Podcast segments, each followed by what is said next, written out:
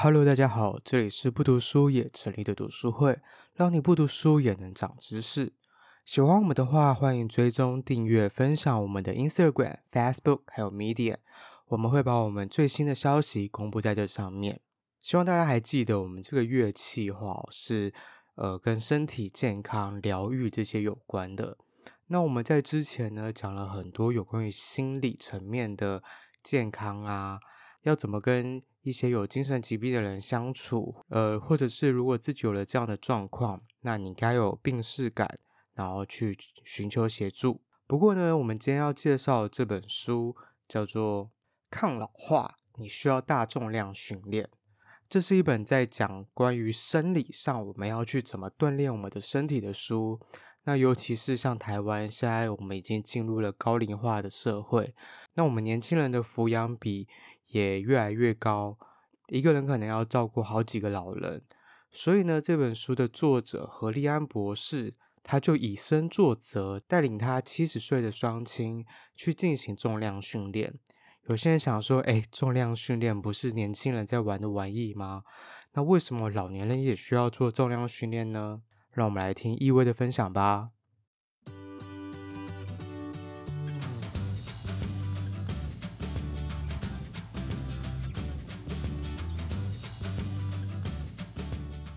我这次要讲的书是这个抗老化，你需要大重量训练。就是我先讲这个作者好了，这个老师叫做何立安老师，然后大家可以看到他封面上面，就是这个是何立安老师。然后这是他的爸爸还有妈妈，就他们也跟着他一起做重量训练。何立安老师他是台中人，就是他有他蛮会读书的，他们家是书香世家，然后他很很会读书，但也很爱打架，所以他在成长的过程中就是过着同时过着运动选手还有明星学校资优生的两种人生。然后他是台中一中毕业，然后台大政治系毕业。就在全国的那种搏击项目里面得很多冠军，然后他大学毕业以后去攻读体育硕士，然后有去美国的春田学院拿到体育博士。然后他回来台湾以后，就是有在那个学校任教，然后他就是感受到学校教育的很多限制，所以他后来就是自己有点像开了一个私塾，叫做这个怪兽训练。然后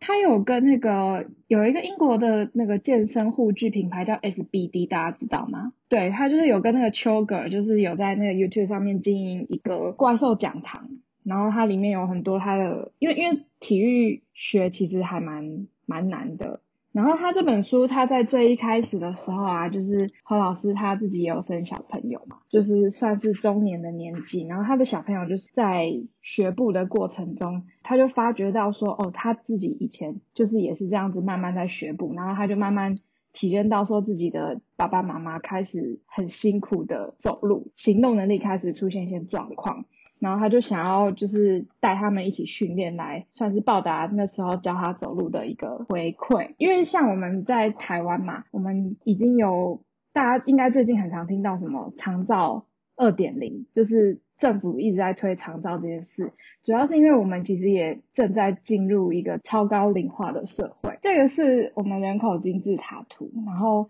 其实我觉得这蛮可怕的，就是这是一九六零嘛，它是五年五年为一个单位，然后在一九六零年代的时候，我们是二十一个人抚养一个老人，就这样子一直慢慢进程，到一九六五、十八、十九，然后。这样子越来越变越变越少嘛，但是其实它看出来它是很缓慢的在递减，就到七五年，然后到一直到最近一九八五年的时候，已经到十二点九名，都还是十几个人负担一名老人，所以其实都还可以。但是到我们出生的这个时候，一九九零开始就已经要掉到十以下了，就是越来越辛苦。嗯，我们在一九九五年的时候，就台湾就进入了高龄化社会。高龄化是一个正在进入高龄的一个社会，然后我们现在已经是高龄社会了。二零一零是六点九名要去抚养一名老人，然后这个比例一直在下降，到现在二零二零是四点四名，我们已经是超高龄社会了。到二零二五的时候，就是更越来越少，就这个递减的速度其实还蛮蛮可怕的。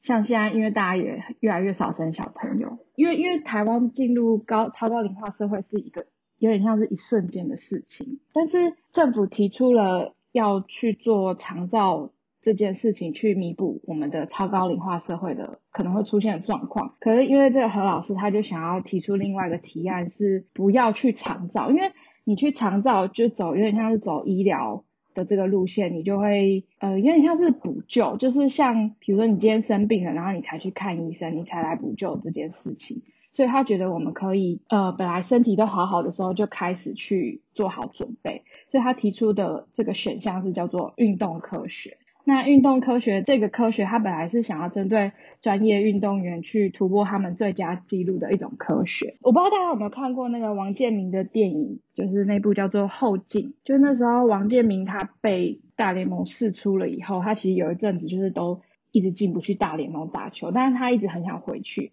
那他找了非常多人帮忙他，就是比如说。之前也从大联盟四出的选手啊，他怎么样回去的一些一些像是学院，但他后来最后最后是到一个运动科学的场所，就是那里面其实没什么就是跟打棒球有关的人，他们大部分是比如说物理治疗师啊，然后肌理学这些比较算是学术研究的人员。然后他们就是用呃运动科学的方式帮助王建民回到大联盟这样子。这个科学其实大概有半个世纪的历史。那这个运动科学它它有发现到说，比如说肌肉跟骨质还有神经系统这三大系统其实都是对压力起反应。那像我我自己有一个好朋友，他是高尔夫球选手。他除了打高尔夫球，就是他的专项运动以外，他也有在做一些重训，就是他透过重训去达到他突破他过去的最佳表现，所以这是一个还蛮专业的科学。然后大家就慢慢发现到说，诶，其实这些训练法则在一般人身上也开始会有效果，因为其实像我们现在的生活啊，其实是。非常非常静态的生活，因为像以前可能没有电梯，然后没有那么多 Uber，没有 Foodpanda，就是你今天可能你要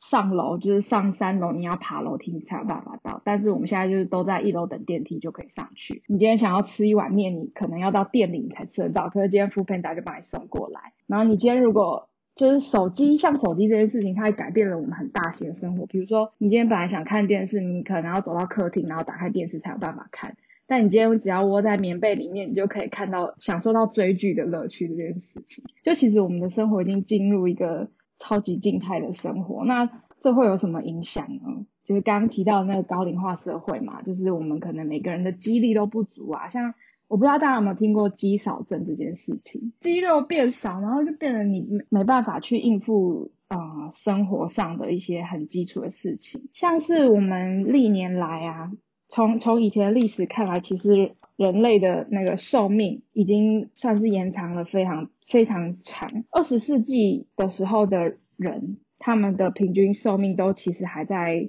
四十岁左右，然后到现在二十一世纪，先进国家的平均寿命已经到七十岁了。嗯，通常人的那个健康的程度，就是巅峰大概是二三十岁。所以其实你以前如果只活到四十岁，你等于是你。只有十岁十年的老化的阶段，那像我们会活到七十岁，所以你等于是从三十岁之后有四十年非常长期的老化，所以这这其实蛮蛮恐怖的，因为因为这个议题其实是近代才开始出现，就是年纪很长，然后我们变得要怎么样去健康的活下去，他就提出运动科学这件事，那呃我不知道大家有没有在重训。就是可能最近越来越流行，但它在西方的的文化里面也是比较普遍的一件事情。我刚刚不是有提到说肌肉啊、骨质啊，还有神经系统，它都是对压力起反应。就你今天要长肌肉，你要让它负重量的这个压力，它才有办法向上适应。就是在长肌肉之前，它可能。你会你会先负重，然后你可能会酸痛好几天，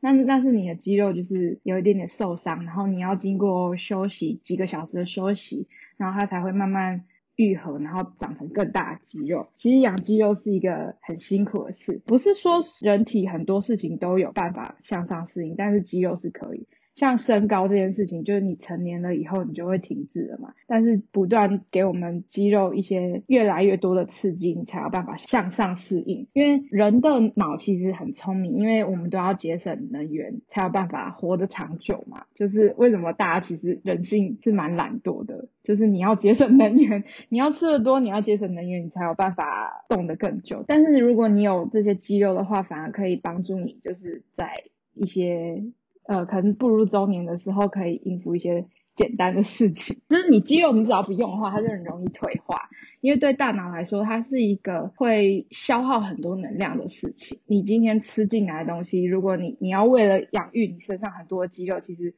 很快你就很容易饿了。蛋白质除了是要养肌肉以外，我们的免疫系统也都是很需要蛋白质才有办法持续的运作。嗯，研究有发现说，就是就是你这个。我们在做一些重量训练的时候，其实是可以去强化骨质的。其实它是同步会有一些一起的好处，然后还有神经征招也是，就是像有时候我们可能末梢循环比较差的时候，就你你经过你的重训的训练，其实你也可以强化你。神经的感知能力，然后他有说，就是因为肌力训练是呃运动员很常，除了自己的专项运动，另外也也会加入那个训练的课表里面的一个训练嘛。因为对运动员来说，你今天可能有一个地方受伤了，他可能就会有很多损失，但对我们来说，我们可能就是。请假个几天不能上班，但对运动员来说，他就是会影响到饭碗的一件事情。他就有说，就是肌力训练是一个相对于其他的训练来说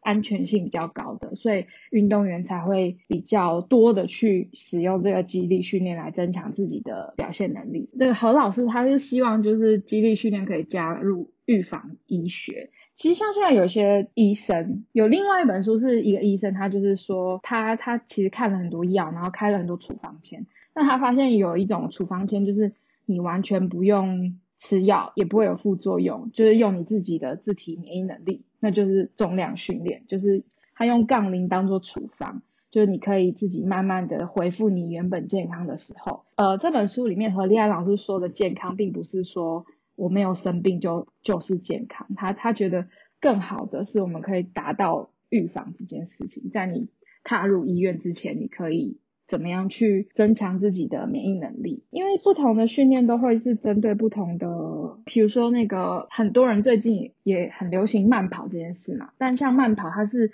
一个长时间的运动，所以它其实它是要你的热量可以更慢的去消耗。所以它是练的是耐力，它跟肌力训练又不太一样，所以每一种运动其实都会训练到不一样的事情，就看你的身体想要达到什么样的机能。我就分享前面一些我比较容易吸收的，因为他后面就开始在分享他怎么样去开菜单给他的爸爸妈妈去做训练。他就有提到，因为他何立安老师回台湾以后，他是有在大学任教，然后后来就体验到说，就是其实国内的教育。有蛮多限制，所以他后来才自己开私塾。然后他就提到说，我们就是为什么他会有这样的挫折，然后感觉到我们就是运动教育的失败，就是像我们小时候可能学到的第一个就是指标是 BMI 值嘛。大家有没有印象？体重乘以身高平方，何老师就有说，就是因为 BMI 值，它没有办法去区分你身体的脂肪有多重，然后肌肉有多重，就大家只有看到你的体重跟你的身高的比例而已。就是他觉得这个算下来的这个数值其实没有太多的参考价值。然后再来就是他有提到说，像我们常常都是以体重作为指标嘛，